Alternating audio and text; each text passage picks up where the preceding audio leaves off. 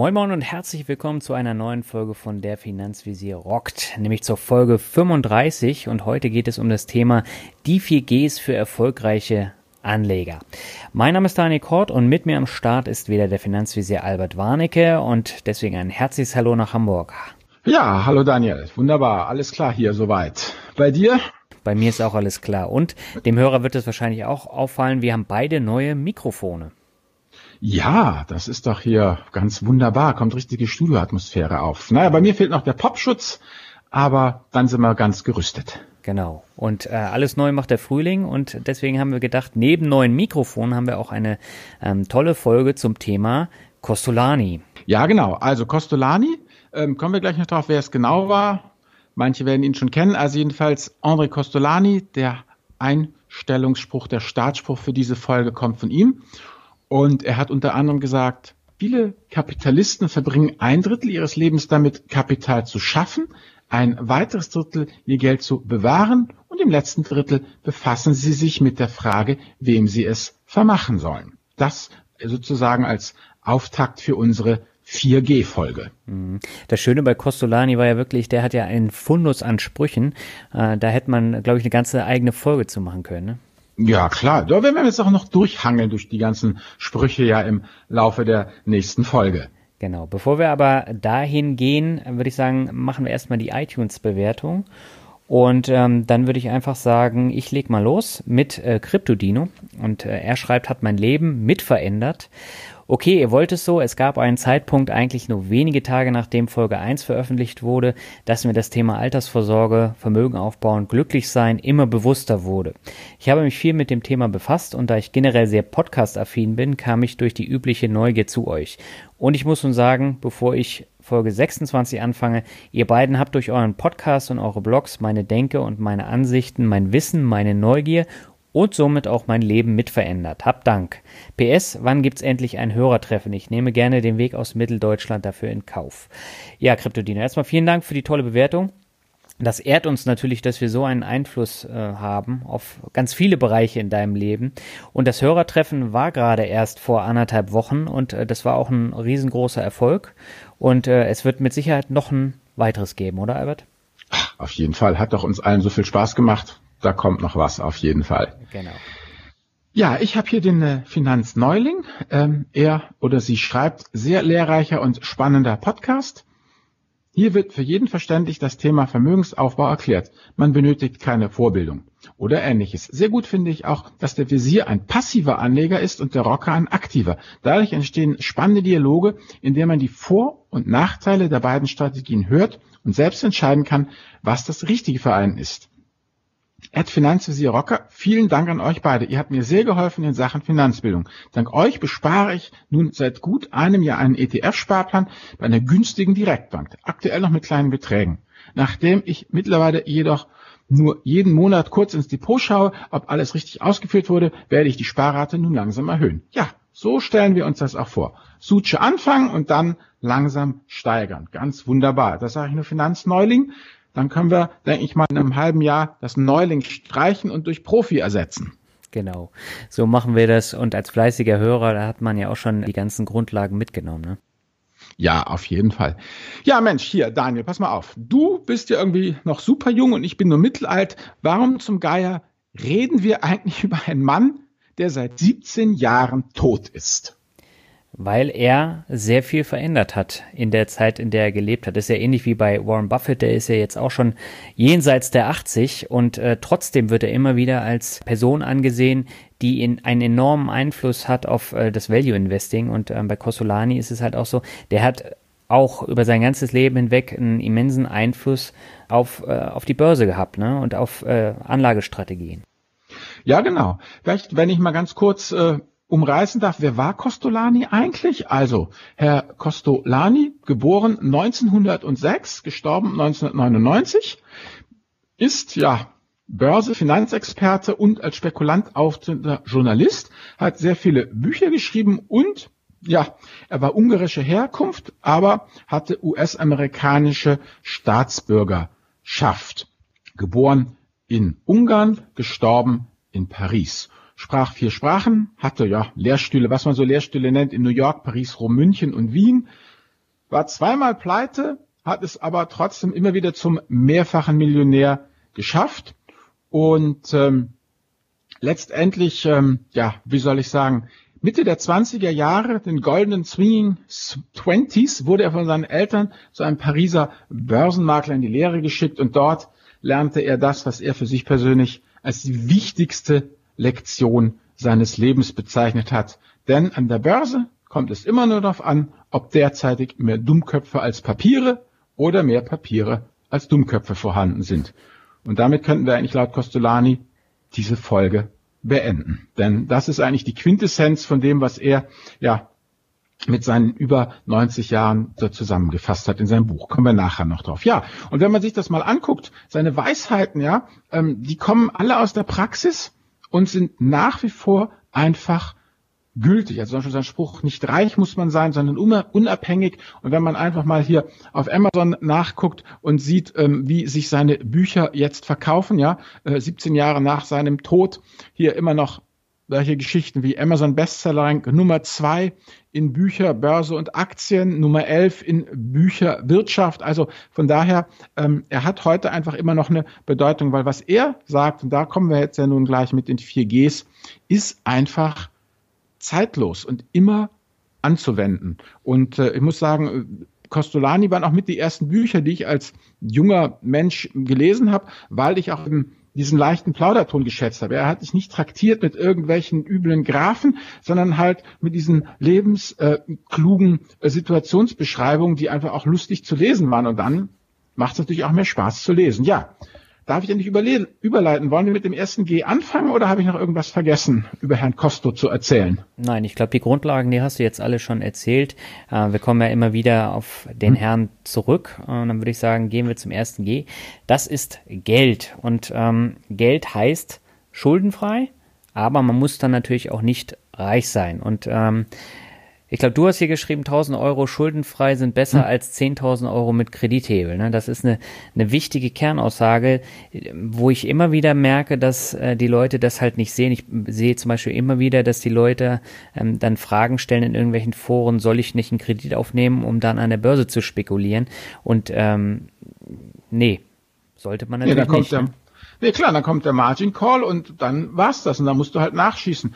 Ja. Das hat Costolani in seinen Büchern ja auch mal wieder beschrieben, wie er an der Pariser Börse da ein großes Rad gedreht hat und total fest davon überzeugt war, dass es so kommen wird. Und es kam dann auch so, nur eben, ähm, es gibt ja die berühmte Costolani-Gleichung, 2 plus 2 an der Börse ist 5 minus 1. So, und Herr Costolani hatte recht. Es kam aber erst die 5 und dann erst die minus 1. Und die 5 bedeutet in seinem konkreten Fall, er hat halt alles Geld in die Börse gepumpt, all seine Kreditlinien ausgenutzt mhm. und dann ja, gingen die Kurse aber leider Gottes erst nochmal in die falsche Richtung und er musste halt noch nachschießen konnte aber nicht mehr nachschießen. Das war's. Er hatte nichts mehr. Und dann musste er halt mit ziemlichem Verlust die Sache plattstellen. Und klar, was hilft es dir dann, weißt du, wenn du ein halbes Jahr später sagen kannst, Edgebatch, hab doch recht gehabt. Sorry, wenn du vorher verkaufen musstest. Also von daher, spekulieren auf Kredit ist verboten, denn die Börse kann eben länger irrational sein, als es der eigene Geldbeutel aushält. Mhm. Ja, aber das verstehen halt äh, viele Leute nicht. Das ist ja diese, ähm, diese Hausfrauentaktik. Also das heißt, wenn selbst die Hausfrau jetzt äh, in die Märkte reingeht und dann Aktien kauft, dann ist es Zeit, aus den Märkten wieder rauszugehen. Und so ein bisschen haben wir momentan so eine Phase. Ja, das stimmt schon. Also man, ja, die einen sagen ja immer, es kommt, ne, Crash, Crash, Crash. Die sitzen auf ihrem Geld, die haben ganz viel Geld und hoffen auf den Crash, genau. Und die andere stecken halt rein, was, was geht, wie gesagt. Also es geht bei Geld wirklich drum, Geld haben bedeutet eben nicht reich sein, sondern einfach Cashflow, Liquidität, schuldenfrei zu sein. Mhm. Also das, das ist das erste G. Ja, das ist auch ein ganz wesentlicher Punkt mit dem mhm. Schuldenfrei. Ne? Also du mhm. erlebst es ja immer wieder, ich erlebe es auch immer wieder, ja. dass die Leute einen, einen Hauskredit äh, aufgenommen haben und dann mhm. trotzdem an der Börse fleißig anlegen wollen, äh, anstatt dann äh, die, die Tilgungsraten dann höher zu setzen. Genau, ja, weil man einfach, das ist halt ein Risikoprofil, das kriegst du ja sonst. Ich meine, wenn du mal guckst, ja klar wird immer geworben hier von wegen 0, irgendwas Prozent Kredit, aber ich denke mal, die meisten Hauskredite werden doch irgendwo bei zwei bis drei Prozent laufen. Ja, ich meine, und wo kriegst du denn eine vollkommen risikolose, ja, nach Steuerrendite von äh, zwischen zwei und drei Prozent? Ja, ist mhm. ja traumhaft. Und äh, dafür ich doch kein Risiko äh, äh, an der Börse ein, auf keinen Fall. Klar, weil du hast natürlich dann immer noch den, den lineares Fortschreib, äh, Fortschreiben, Bias, weißt du, dieses von mhm. wegen, so wie es heute ist, ist es auch morgen und so wie es morgen ist, ist es auch übermorgen. Aber das Leben, wie soll ich sagen, schlägt ja manchmal ganz schöne Zickzacklinien und äh, dann möchte man einfach Geld haben, wie der Bayer sagt. Hm. In deinem Buch hast du ja auch das Kapitel zu den 4Gs und da hast du einen Satz gehabt, aktive Anleger kommen viel häufiger in Versuchung, auf Kredit zu spekulieren. Ähm, wie kommst du auf diese These? Naja, weil es halt einfach so verlockend ist, weil man halt seine studiert und dann hat man ja auch Erfolg. Das ist ja das, das Üble. Dann hat man ja Erfolg und hat noch mehr Erfolg und dann wird man irgendwann übermütig. Weil der Passive kann ja gar nicht übermütig sein, er kümmert sich ja gar nicht richtig um sein Zeug. Und der Aktive türmt halt Erfolgserlebnis auf Erfolgserlebnis. Und dann wird er gierig. Okay. Ja, ich glaube, da kommen wir dann nochmal äh, drauf zu sprechen. Das sehe ich ein bisschen anders, aber äh, mhm. in Grundzügen kann ich das äh, schon nachvollziehen. Aber ja, wir müssen jetzt ja das, was wir vorhin in den iTunes-Kommentaren gehört haben, wahr machen. Du musst ja, ja dagegen sein und ich dafür oder umgekehrt. Genau, da kommen wir, kommen wir dann gleich nochmal äh, zu beim dritten G. Aber zunächst mal zum ja. zweiten G. Ähm, das sind die Gedanken. Und äh, mhm. die Gedanken, das heißt natürlich, ich muss mir Gedanken machen, was will ich A mit meinem Geld machen, was will ich B in meinem Leben erreichen und wie möchte ich anlegen? Das sind so die zentralen äh, Punkte, mit denen man sich auseinandersetzen muss, bevor man sein Geld dann investiert. Das haben wir ja auch schon oft genug gesagt, aber ich glaube, man kann es gar nicht oft genug sagen, oder?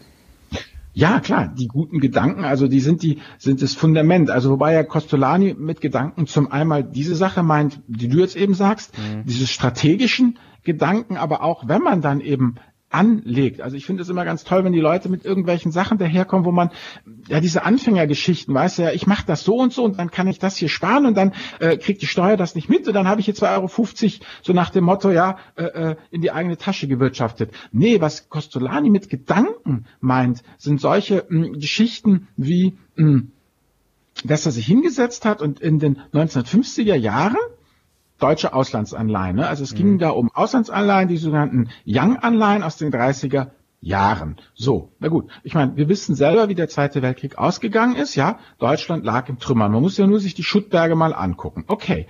Und dann hat er das Zeug kiloweise aufgekauft, der gute Costolani. Er hat 250 Franc für das Stück ähm, äh, äh, Aktie äh, äh, hier äh, für die Young-Anleihe ausgegeben. So, warum? Was war sein Gedanke? Sein Gedanke war, er hat sich das angeguckt, wie der Herr Adenauer agiert hat und hat sich überlegt, okay, ähm, diese Leute haben jetzt den Zweiten Weltkrieg mitgemacht, überlebt, die wollen keinen nächsten Weltkrieg.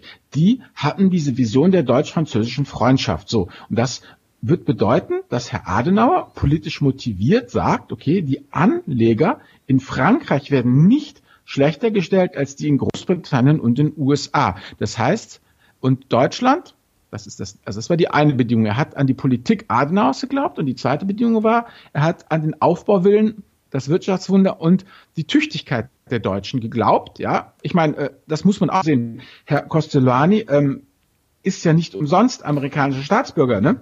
Er ist ja abgehauen als Jude nach, ich meine, ne? Und dann er trotzdem kam er wieder zurück, trotzdem hat er an Adenauer geglaubt, trotzdem hat er an den Aufbauwillen des deutschen Volkes geglaubt und dann hat er eben pro Stück 250 Francs bezahlt und hat 35 Francs zurückbekommen. So, das sind halt Gedanken, was die er meint. Oder wie er es gemacht hat hier mit, mit Gorbatschow. Ähm, da hat er äh, einen Zeithorizont von 80, äh, 80 Jahren gehabt. Also wir gehen mal kurz zurück ins zaristische äh, Russland. Ähm, Kosto ist äh, zu diesem Zeitpunkt ja ein ganz junger Kerl, 1906 geboren. Die reden hier irgendwie, da war er 10, 11, 12, also die Zeit. Und ähm, dann hat er ja festgestellt, okay, Perestroika, Gorbatschow kommt an die Macht. Er sieht äh, perspektivisch eine Öffnung Russlands, was auch immer bedeutet, dass die Russen dann doch wieder an den äh, westlichen Märkten Zinsgeld aufnehmen wollen. Okay, so. Ähm, das wird aber nicht funktionieren, hat er sich überlegt, wenn Moskau nicht erklärt, 80 Jahre nachdem Lenin diese zaristischen Papiere einfach als wertlos deklariert hat, das doch anzuerkennen, dass hier noch ein Wert in diesen Papieren drinsteckt, die bis dahin ja bloß von äh, äh, hier von Sammlern äh, auf Flohmärkten gekauft wurden. Ja, er hat das auch wieder kiloweise gebunkert, ganze Koffer voll russischer Anleihen aus der Zarenzeit gekauft und genau das ist passiert. Moskau hat um wieder Zugang zu den internationalen Kapitalmärkten zu er, erhalten, sich bereit erklärt, 600 Millionen Mark äh, über, zu überweisen, um eben diese alten zaristischen Anleihen auszulösen. Und voilà, wieder hat der Costolani ähm, hier einen tollen Schnitt gemacht. Das sind so Gedanken, also wo du dreimal über Bande spielst, also wie soll ich sagen, Gedanken, die sich ein ähm, Snookerspieler macht. Ja, ich war letztens, kennst du Snooker? Mhm brutal. Also es ist ja echt Billard XXXL. Also da muss ja wirklich, kriegst einen Knoten ins Hirn, wenn du da denkst, wie der ja. Ball getitschen muss, um dann irgendwie die Kugel zu versenken, um dann schlussendlich einen Punkt zu machen. Also sozusagen, ist, du musst dir Snooker-Gedanken machen, um da wirklich zu, zu reüssieren. So sieht Herr Costolani das. Und das meine ich eben auch, wenn ich oft in meinem Blog ja auch die Leute kritisiere dafür, ähm, dass sie glauben, sie könnten an der Börse aktiv tierisch einreißen und gleichzeitig haben sie einen einen Job, wollen da Karriere machen, haben Familie, wollen irgendwie auch nochmal mit Freunden ein Bier trinken, sag ich ja, und wo bleibt die Zeit für Gedanken, ja, weil diese Gedanken sind ja dem Herrn Costolani so nicht zugefallen, ja, die hat er sich ja auch irgendwie, haben die sich auch in ihm entwickelt und, und bis sie dann äh, wirklich umgesetzt wurden. Mhm. Aber du hast hier jetzt auch äh, hingeschrieben, nur unkonventionelle Gedanken haben Aussicht auf Erfolg. Und ja, das heißt ja wirklich, man muss sich Gedanken machen. Und bei der passiven Geldanlage brauchst du dir ja keine Gedanken machen. Und äh, demnach wäre die Aussicht auf Erfolg ja gar nicht so groß, oder? Weil es eigentlich ja konventionell ist. Total konventionell. Du hast ja auch keinen Erfolg. Du kriegst ja nur die Marktrendite. Das einzige, die einzige, das ist ja praktisch prognosefreie Geschichte. Du sagst nur, die Märkte steigen langfristig. Ich gucke mir die letzten 80 Jahre an, da hat es so geklappt und ich projiziere das. Das ist der einzige Glaubenssatz des Passiven. Ja, ich kann die Vergangenheit insoweit in die Zukunft projizieren, dass die Aktien langfristig steigen und dass ich die Marktrendite abriefe. Genau. Deshalb wird, wird, wird diese Kus, die ein Costolani gemacht hat, also ich werde nie, nie so ein Buch schreiben können wie Herr Costolani weil ich mir keine Gedanken mache, weil ich keine Anekdoten da habe. Ja, doch, machst ja schon, du hast ja einen Blog. Ja, aber, aber ja klar habe ich das. Aber aber aber ich ich kann nie sowas, weißt du, nie solche Gedanken mache ich mir nicht. Nein, und deshalb kann ich da auch nicht mit mit mit äh, äh, wie soll ich sagen dienen. Und du hast total recht in dem, was du sagst. Ich werde nie spektakuläre Erfolge landen wie wie ein aktiver. Das ist mal ganz klar. Das ist ja auch der Fluch des Passiven, dass du beim Kamin, weißt du, wenn du was erzählst, was du Tolles gemacht hast, oder andere Aktive, ihr habt eure Erfolge. Ich habe immer nur das graue Mittelmaß, aber das aber über Jahrzehnte. Ja, also das ist natürlich immer die Krux beim aktiven äh, Geldanlegen, aber ich bin da jetzt auch nicht so vermessen und sage, ich schlage auch jedes Jahr äh, den Markt. Das wird auch gar nicht der Fall sein, aber ich habe halt andere Punkte, wo ich dann drauf genau. achte, ne?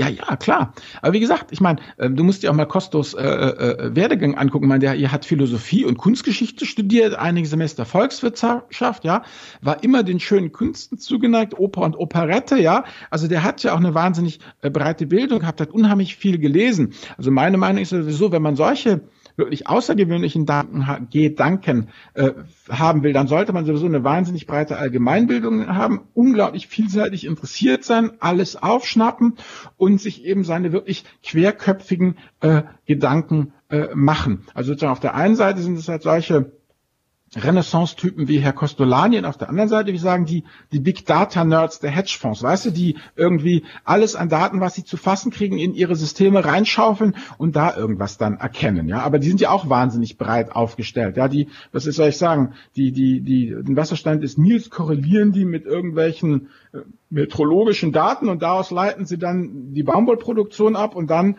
überlegen sie, äh, äh, dass sie äh, dann, äh, was weiß ich, in die bangladeschische äh, Bauwirtschaft investieren, weil irgendwie äh, da unglaublich ein, ein Schwung an, an, an, an billiger Baumwolle ansteht und die Kapazitäten hochgedreht werden müssen. Also die machen ja auch solche durch die Brust ins Auge Geschichten. Ja, also mir ist das jetzt alles äh, viel zu philosophisch, deswegen habe ich meine Gedanken auch vorangestellt und habe gesagt, ähm, man muss sich da wirklich äh, klar schon selber die Gedanken machen, weil bevor ich in Costolani-Sphären komme, muss ich doch selber erstmal wissen, was ich will. Und ähm, Ach, sowieso. das sind ja die zentralen Gedanken und ich glaube, da haben ganz, ganz viele Leute ähm, grundlegende Probleme diese, diese Strategie fürs eigene Leben dann ähm, aufzusetzen. Natürlich kann man nicht alles planen, aber man weiß, ob man nun ein neues Auto haben will, eine Immobilie kaufen will, eine Familie gründen will und dementsprechend sollte man halt die Geldanlage dann auch langfristig anpassen. Absolut korrekt. Das sind die Fundamentalgedanken. Ohne die geht's nicht. Genau. Und das Absolut. ist das ist so das Zentrale, wo wo ich jetzt mit den Gedanken hinaus will, weil ähm, Philosophie hin oder her, äh, der Hörer soll ja da auch noch mal was mitnehmen und da wir auch sehr viele Fragen dazu haben, ähm, wie man so eine Strategie aufsetzt und worauf man achten muss. Und du bekommst ja auch ganz ganz viele Leserfragen. Mhm. Ist das, glaube ich, von zentraler Bedeutung? Ja, auf jeden Fall. Also letztendlich, was ich jetzt festgestellt habe in 50 Jahren, man kann sich was also halt, was ich bei mir bei uns bewährt hat, ist folgendes. Zehn Jahresplan klingt jetzt wieder sozialistisch, weißt, aber irgendwie, was ich festgestellt habe, ist so, du kannst ja schon so einen grundsätzlichen, ne, wie du sagst, diese, dieses grundsätzliche Skelett. Ja. Wo will ich hin in meinem Leben? Und dann, und dieses grundsätzliche Skelett, das muss man dann natürlich taktisch mit Leben füllen. Ne? Genau. Was mache ich diesen Monat, was mache ich dieses Jahr?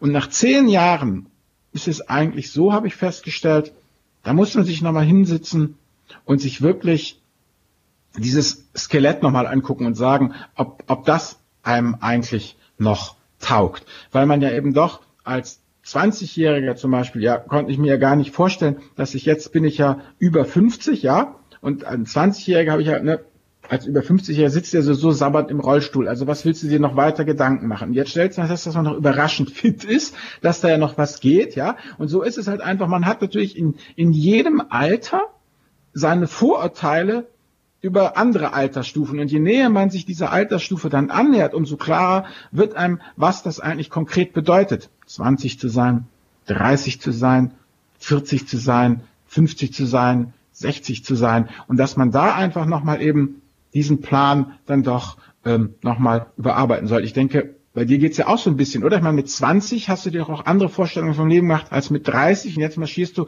langsam auf die 40 zu und überlegst dir auch schon, 40 wird ja für dich jetzt auch schon langsam greifbar und was du dann eigentlich sein willst und was du machen willst und was du kannst und was du nicht kannst, oder? Naja, irgendwann musst du es ja im Leben auch wissen, ne? Aber mhm. ähm, ich denke, mit 40 sollte man das dann eben auch erreicht haben und man sollte da mhm. eben auch schon so eine Vermögensgrundlage gebildet haben. Ob das ja. nun in Form einer Immobilie ist, in Form eines guten Jobs, wo ich ähm, gutes Geld verdiene, mhm. was ich dann halt monatlich dann auch investieren kann, ähm, wie auch immer. Aber äh, da hat man dann auch in der Regel ja. schon eine Familie gegründet oder eben nicht. Eben, genau. Und dann wird es ja auch vieles klarer, so nach dem Motto, wo man jetzt hingeht im, im Leben. Auf jeden Fall. Ja, also Gedanken sind das Fundament von allem letztendlich. Und ohne eine klare Strategie und ohne kluge Gedanken kommt man auch mit Geld nicht weit. Genau, aber dann lass uns doch mal zum wichtigsten Punkt der 4Gs kommen, nämlich zu der Geduld. Was meinte denn Costolani damit? Ja, eben dieses Thema äh, vier, äh, also zwei plus zwei gleich fünf minus eins. Du musst halt einfach die Geduld haben, ja, also er hat, er hat das mal so beschrieben, ähm, Geduld ist eben auch eng verknüpft mit den Gedanken und er schreibt, vor allem aber braucht der Spekulant Zeit zum Denken, eingehüllt in den Rauch einer Zigarre, bequem in seinem Schaukelstuhl sitzend, fern von der Welt und ihrem Lärm. Dort muss er sinnierend herausfinden, was die Mehrheit der Börsianer nicht weiß. Und wenn er dann geduldig ist, die Nerven bewahrt und über mehrere Jahrzehnte lang anfährt, fährt man am Ende eine ordentliche Rendite an. Einfach die Geduld und auch das Selbstvertrauen zu haben, ähm, auf, auf sich, auf, also dass man sich auf sich selbst verlassen kann. Oder hier, wie du es ja geschrieben hast, hin und her macht Taschen leer. Ja, mhm. die hohen Renditen entstehen eben durch stetige dranbleiben und fertig. Diese ganze operative Hektik da hier, wir hatten da mal, erinnere ich mich noch wirklich, da Erdkunde-Leistungskurs, kannst du dir so vorstellen, ja, irgendwie 17, 18. Und irgendwie, wir hatten da echt so einen, so einen total wuseligen Lehrer, weißt? Also der irgendwie immer drei Sachen gleichzeitig machte und so. Und dann saß hinten einer, dessen Name jetzt verschwiegen werden soll, und der murmelte dann vor sich hin so, weißt du, so, weißt du, dieses halbhörbare, dass du nicht genau hörst, was er sagt, aber doch irgendwie dann doch beim Lehrer ein bisschen ankommt. Und der sagte dann eben, operative Hektik ersetzt geistige Windstille. Das war natürlich nicht nett, ja. Aber das ist genau das, was ich das, was ich denke, was du, was Herr Costolani, was ich, was wir mit, mit Geduld meinen, ja. Musst einfach auch diese gärtnerische Geduld haben, das Ganze wachsen zu lassen. Das hast du jetzt sehr schön gesagt. Und an dieser Stelle komme ich jetzt auch nochmal mit einem Zitat aus deinem Buch. Äh, das ist wieder so eine ähm, aktiven Bashing-Geschichte gewesen. Ähm, du hattest da nämlich geschrieben, während der Aktive herumhüpft und tradet, wartet der Buy-and-Hold-Anleger einfach ab und schaut zu, wie sich sein Vermögen vermehrt. Da hast du ja grundsätzlich recht, aber es gibt ja auch Aktive, die eine Buy-and-Hold-Strategie fahren und äh, aber dann sind sie ja nicht mehr aktiv. Ja doch, sie, sind, sie, sie haben ja eine aktive Aktienauswahl. Ach so, ja gut, dann habe ich eine aktive ETF-Auswahl. Ich glaube, da sind wir da total gleich dabei. Also da gehe ich dir absolut recht mal mit. Du kannst ja auch mit ETF, ach ja, da müsste vielleicht mit, dürf, darf ich kurz ETF-Bashing betreiben? Ja, gerne. Hat jetzt damit nichts zu tun, momentan mit dem, mit dem, worüber wir reden. Aber genau das ist, du kannst ja mit ETFs genauso ungeduldig vor dich hin traden. Also ETFs wird ja immer gern vergessen, wofür das steht. Exchange Traded Funds. Ich meine, da kannst du ja gleich blockweise traden. Natürlich, du kannst auch wetten. Eben, genau, der Aktive, es geht um den Aktiven. Also womit der Aktive jetzt rumhüpft und um sich wirft, aber nun Aktien oder ETFs durch die Gegend wirft und tradet, das ist mir letztendlich wurscht. Also wer aktiv, akt, wer Aktien auswählt mit Sinn und Verstand, was ich ja nun auch für meine ETFs für mich beanspruche, sie mit Sinn und Verstand auszuwählen und dann drauf sitzen bleibt wie der Drache auf dem Gold, ja, das ist für mich persönlich auch ein Buy and Holder. Ein Bruder im Geiste. Ja, das ist natürlich äh, sehr schön, wobei äh, so viele ETFs äh, gibt jetzt auch nicht. Äh, das heißt, ich würde schon sagen, dass die aktive Aktienauswahl dann schon eine größere Herausforderung ist, als jetzt so ein, so ein ETF auszuwählen. Das ist jetzt meine Meinung. Ja, ja du, aber das wäre das wär schön. Guckst du dir mal an. ich weiß, ich, ich habe die E-Mails auch immer. Gott, oh Gott, ja. Aber letztendlich geht es darum, hier, das, was, was ich ja auch immer falsch gemacht habe, weißt du, wo mein Blogartikel ist mit dieser Barracuda-Strategie, mhm. wo wir uns ja eigentlich überlegt haben, in was wir investieren wollen. Und dann muss man ja wie ein Barracuda an seiner Beute dranbleiben und nicht bloß, weil die Makrele dann noch plötzlich von links nach rechts dir vor die Nase flitzt, dann doch noch zuschnappen, wo wir da von Meridian Spa diesen Prospekt bekommen haben, ob wir nicht in ihre schicke Anleihe investieren wollen und ich dann irgendwann ganz beschämt festgestellt habe, Nein, wollen wir nicht, aber erst nachdem ich auf diese sechs Prozent eben Rendite angesprungen bin, genau dieses einfach Geduld zu haben mit dem, dass das, was man sich mit seinen Gedanken, ne, hatten wir vor, mit seinen Gedanken ausgewählt hat, das dann geduldig umzusetzen. Ja. Mhm. Da können bitte, wir, bitte mach das. Wir können jetzt auch nochmal mit so einer, mit so einem äh, Kosto-Zitat dann äh, dienen. Er hat nämlich auch gesagt, auf kurze Sicht ist es riskant, Aktien zu haben, auf lange Sicht ist es riskant, keine Aktien zu haben. Ich glaube, das äh, sollte sich auch ins Gehirn meißeln, oder? Ja, auf jeden Fall. Genau. Deshalb ist es lieber Garantieprodukte. Dann kriegt man gar keine Rendite, aber auch keinen Stress. Nein, Leute, wirklich. Sucht euch aus, was immer ihr wollt und dann haltet durch. Ja, vielleicht kann ich da noch mal was aus der ja. Praxis erzählen. Also ich habe ja auch am Anfang, als ich angefangen habe, mir äh, Aktien auszuwählen, habe ich ja ganz viel ausprobiert, diese ganzen Levermann-Werte und die habe ich mir dann reingeladen ins Depot, habe mir das ein paar Monate angeschaut und dann habe ich es verkauft mit ein bisschen Gewinn. So, und wenn ich mir die Werte heute angucke, jetzt so drei, vier Jahre später, ähm, da hätte ich äh, zigtausend Euro äh, Gewinn gemacht. Mhm. Aber ich war zu ungeduldig. Und das ist eben dieses Rumgehüpfe, ähm, das bringt am Ende gar nichts. Amen. ja, ähm, gut. Aber damit sind wir eigentlich auch mit dem Thema äh, Geduld dann fertig, oder? Ich glaube, die zentralen ja. Punkte haben wir jetzt erwähnt. Aber Unsere Hörer werden ungeduldig. Genau. Und deswegen brauchen sie auch ein bisschen Glück. Das ist nämlich das vierte G.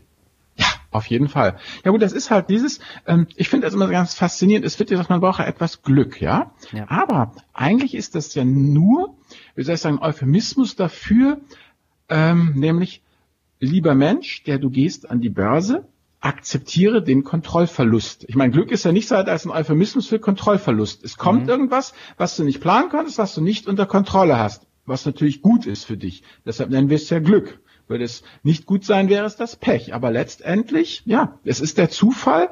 Man muss einfach zur richtigen Zeit an der richtigen Stelle sein. Und ich meine, wenn man jetzt mal ernsthaft auf sein Leben guckt, natürlich kann ich mein Leben, kann ich dir ja auch so erzählen, dass du denkst, was für ein toller Hecht, ja, Wahnsinn, wie der sein Leben geplant hat und wie das da abgeht. Aber wenn man ehrlich ist, ähm, ja, wie Sören Kierkegaard ja sagt, klar, äh, ähm, man lebt das Leben vorwärts, aber verstehen kann man es nur rückwärts. Und man kann es aber auch rückwärts so darstellen, ja, dass mhm. es als wahnsinnig geplant und logische Abfolge, aber ist es nicht. Also zumindest bei mir ist da auch wahnsinnig viel Zufall ähm, dabei. Ja, wenn man alleine überlegt, wie ich in meinem Studienort gelandet bin oder wie andere Leute dann an dem Studienort in Karlsruhe gelandet sind, wie man da kennengelernt hat, ja, oder eben, dass ich einfach zur richtigen Zeit an die richtigen Leute einen Brief geschrieben habe und gesagt habe, ich würde gerne für euch, ähm, damals gab es noch keine E-Mails, deshalb normalen Brief, äh, ich würde gerne für euch Computerprogramme besprechen. Habt ihr Interesse? Und daraus hat sich dann alles Mögliche entwickelt und das hat mich dann zu Yahoo gebracht und das hat mich dann letztlich hier zu diesem äh, Podcast gebracht. Also wie Nassim Taleb es ja auch schreibt in seinem Buch Narren des Zufalls. Unser Leben ist halt dann doch mehr vom Zufall geprägt, als wir es wahrhaben wollen. Auch mhm. Auswahl des Lebenspartners oder Partnerin. Meine, natürlich, die eine oder der eine, den man jetzt hat, ist total super. Aber wenn man richtig, richtig super duper ehrlich ist, dann müsste man vielleicht auch zugeben, dass wenn man diese Person nicht kennengelernt hätte, man vielleicht doch nicht ins Kloster gegangen wäre, sondern es auch welche anderen gegeben hätte, mit denen man sich das hätte vielleicht auch vorstellen können. Und dass man diese Person nun gerade getroffen hat, ist ja vielleicht auch zum guten Teil Zufall. Also dieses ganze, ja, so ist es halt. Und da muss man halt dankbar für sein, aber man kann es halt nur bis zum gewissen, mit den die ersten drei Gs können es halt bis zum gewissen Teil beeinflussen. Und das Sahnehäubchen, das Perfekte, ist halt das vierte, das Glücksg. Hast mhm. du denn nicht auch mal diesen Glücksfinder-Podcast gehabt? Den Glückfinder-Podcast, ja, genau. Den ja. Äh, Glückfinder hatte ich ja auch im Interview und ähm, da geht's ja konkret darum, dass er Leute interviewt, die auf irgendeine Art und Weise Glück in ihrem Leben gefunden haben. Mhm. Und äh, das Spannende daran ist ja, ähm, dass es nicht so ein, so ein Esoterik-Kram ist, gehört zwar auch dazu, aber ähm, dass da wirklich komplett unterschiedliche Lebensläufe erzählt werden und äh, wie die dann ihr Glück gefunden haben. Also wenn man jetzt zum Beispiel äh, Ehepartner oder Kinder äh, verliert mhm. ähm, und, und wie man dann trotzdem sein Glück findet oder eben an der Börse, äh, dass man dann oder äh, eine Million gewinnt bei Wer wird Millionär und äh, dann feststellt, man braucht das Geld gar nicht. Also mhm. komplett unterschiedlich. Und ich glaube, ähm, da erweitert man auch seinen Horizont, sich solche Geschichten mal anzuhören. Also ich fand es sehr, sehr bewegend.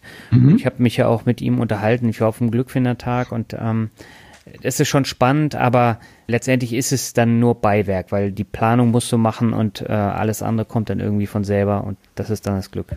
Nur die Einstellung, die muss halt stimmen. Genau. Das Glück ist mit dem Tüchtigen. Genau. Und damit äh, würde ich sagen, kommen wir zum äh, Hauptfazit. Ähm, da ja. haben wir ja auch nochmal so ein paar prägnante Sachen geschrieben, denn ähm, das eine bedingt das andere und wenn wir uns jetzt mal vorstellen, wir haben kein Geld, dann haben wir auch keine Geduld, weil man dann unter Druck steht. Ne? Also wenn man jetzt Kredite hat und dann einen Job verliert, dann steht man gewaltig unter Druck, dann mhm. ähm, kann gar keine Geduld dann entstehen. Ne? Die ist dann genau. weg. Genau, was haben wir noch? Ja, und ähm, das ohne das, das Quäntchen Glück, wie du eben schon gesagt hast, mhm. ähm, die, die notwendigen Gedanken zur strategischen Ausrichtung dann eben auch fehlen. Ne? Also da fehlt dann auch die Geduld. Ja, genau. Also wie gesagt, wie du es ja auch aufgeschrieben hast, diese vier Gs, die sind eigentlich unabdingbar für den erfolgreichen Vermögensaufbau. Und was meine persönliche Meinung jetzt ist, ähm, für, wie du ja schon angemahnt hast, nicht so philosophisch sein, sondern die praktische Umsetzung, mhm. wie man ähm, ja an diesen 4Gs arbeiten kann, würde ich persönlich jetzt nach meiner ja gut 20-jährigen Investmentkarriere sagen, eben keine Lektüre von Investmentpornografie, kein Anbeten von Gurus und vor allem kein mehrmals täglich ins Depot gucken. Das sind so grundsätzliche Geschichten, wie man es vermeiden kann, sich total verrückt zu machen, wie man ja seine Geduld befördern kann. Und wenn man sich mit diesen Sachen nicht beschäftigt, dann bleiben ja noch Gehirnkapazitäten über für die Gedanken. Ja, ich meine, mein Gehirn ist nur, also, ich meine, ich ich habe ich persönlich habe nur eine bestimmte Menge Gehirnschmalz, die ich jeden Tag in die Schlacht werfen kann. Und wenn ich sie halt mit so einem Zeug verbrauche, dann bleibt für das Wesentliche, zumindest bei mir in meinem Alter, nichts mehr. Also dann kann ich auch keinen guten klaren Gedanken mehr fassen. Ja. Ja, gerade diese, diese Börsenzeitschriften, die wirklich nur darauf aus sind, dass man ähm, viel hin und her tradet, weil äh, hier gibt's eine super Chance, da gibt's eine super Chance mhm. und äh, hier geht man volle Kanne ins Risiko und verliert alles. Deswegen muss man schnell handeln. Das ist einfach Nonsens. Ja. Also da kann man äh, seine Zeit dann wirklich auch sinnvoller planen. Ja, genau. Wie Costo mit der Zigarre schmauchend Gedanken machen oder wer das nicht will. Obwohl, könnt ihr heute mit der E-Zigarre. Ist das bei euch in Lübeck auch so? Also in jeder Ecke wird bei überall. uns dafür. Nein, geworben für die neuen E-Zigaretten. Ja, Plakate. In Hamburg. Naja, ich, ich sehe die immer nur rauchen. Ah, Diese ach, du siehst die schon. Ah. Ja, ja. Alles also klar. die ganzen Kollegen, die rauchen alle E-Zigarette. Ja, Wahnsinn. Ja, was sagen wir als Börsianer? Kennen wir, äh, kennen wir die Firma, die die produziert? Müssen wir einsteigen, Daniel?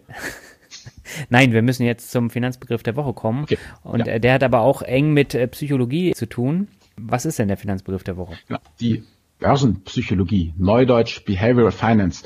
Und äh, Herr Costolani war eben der Meinung, dass sich 90 Prozent des Börsengeschehens mit Psychologie erklären lassen. Deshalb sagt er, könne an der Börse alles passieren, sogar das, was logisch ist. Also mit anderen Worten, von formaler ökonomischer Bildung hielt er nicht viel. Das sind halt die mit dem Homo economicus, sondern er hat halt gesagt, ähm, klar braucht man irgendwie ein Papierchen, um als Wirtschaftsstudent äh, in eine Eintrittskarte zu haben ins Berufsleben. Aber, so hat er angemerkt, haben sich schon einmal reiche Professoren gesehen, ja? Um an der Börse Erfolg zu haben, hält er, also Costolani, Kenntnisse der Jurisprudenz der Psychologie und der Philosophie für viel wichtiger. Und da würde ich ihm wirklich auch äh, äh, zustimmen. Also gerade dieses Thema Behavioral Finance, ähm, da hatten wir auch mal, glaube ich, einen eigenen Podcast zu. Ich habe was im Blog auch geschrieben, diese ganzen verschiedenen kognitiven Verzerrungen, eben dieses Thema, was du ja schon angesprochen hast, dass du viel zu früh verkauft hast. Ja typisch, typisch klar. Du hast gesagt, ne, super Gewinne, behalte ich. An Gewinnmitnahme ist noch keiner gestorben.